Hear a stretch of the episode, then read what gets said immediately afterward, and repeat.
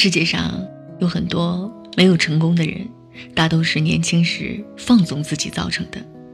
他们的生活模式几乎是一样的，作息时间混乱，基本上凭本能、凭感觉，懒洋洋的生活。想喝了就去喝，想吃了便去吃，过得随心所欲，浑浑噩噩，不断的浪费时间，而不懂得在人的一生中，要留一点。属于自己的时间，与自我的心灵对话，看清自己，认识自我，扩大自我的生活空间，重建自己的生命力。十八世纪法国最杰出的启蒙思想家卢梭非常珍惜与自我对话的机会，因为他深深的懂得这样做对未来的人生是多么重要。正是由于他深刻而又持久的与自我对话。他才成为了前无古人后无来者的伟大启蒙思想家。世界上许多优秀的人经常回归自我，与心灵对话，然后与别人分享自我心灵对话所得到的各种启示。他们无限地扩展了自我生存空间。留一点时间给自己，让自我的心灵解放出来。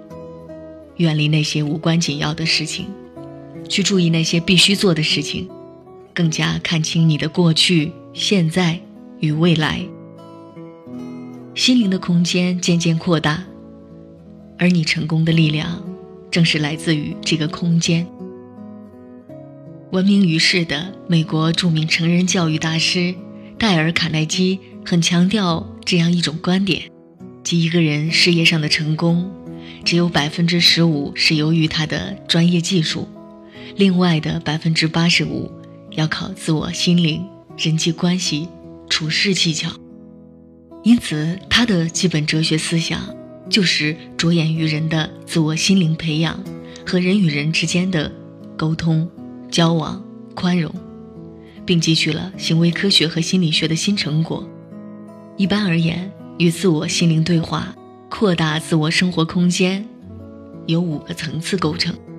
第一个层次，正确认识自我心灵，使我们从日常生活中脱离出来，回归心灵本质。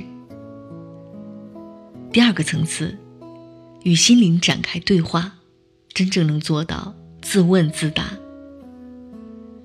第三个层次，对那些没有答案的问题。不要停留于想象和猜测，要积极的用行动去验证。第四个层次，从内心生活的参考消息中获得征服人生、战胜自我的力量。第五个层次，将这种力量反馈到现实生活中，拓展你的生活空间。如果你想做一个未来的成功者，你不妨。按照这五个层次来检验自我心灵对话。如果你发现少了某一个层次，说明你的心灵对话还不完善，要积极的去弥补这一残缺。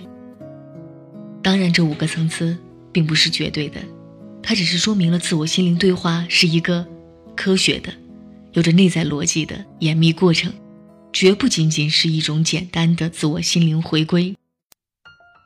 要深深的懂得并学会与自我心灵对话，扩大心灵生存的空间。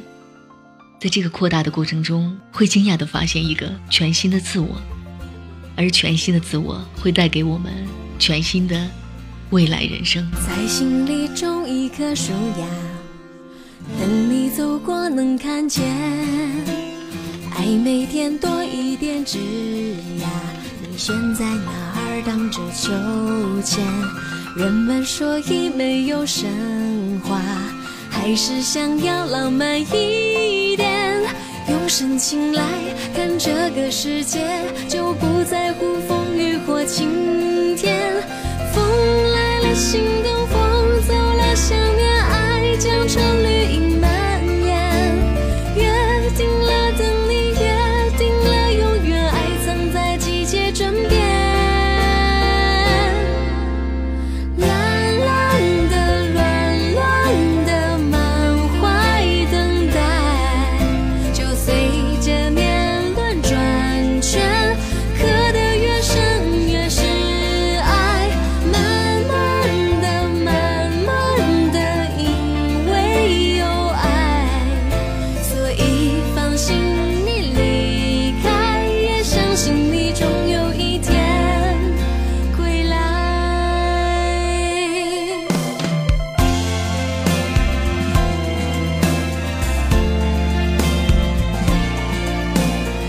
心里种一棵树，等你走过，能看见。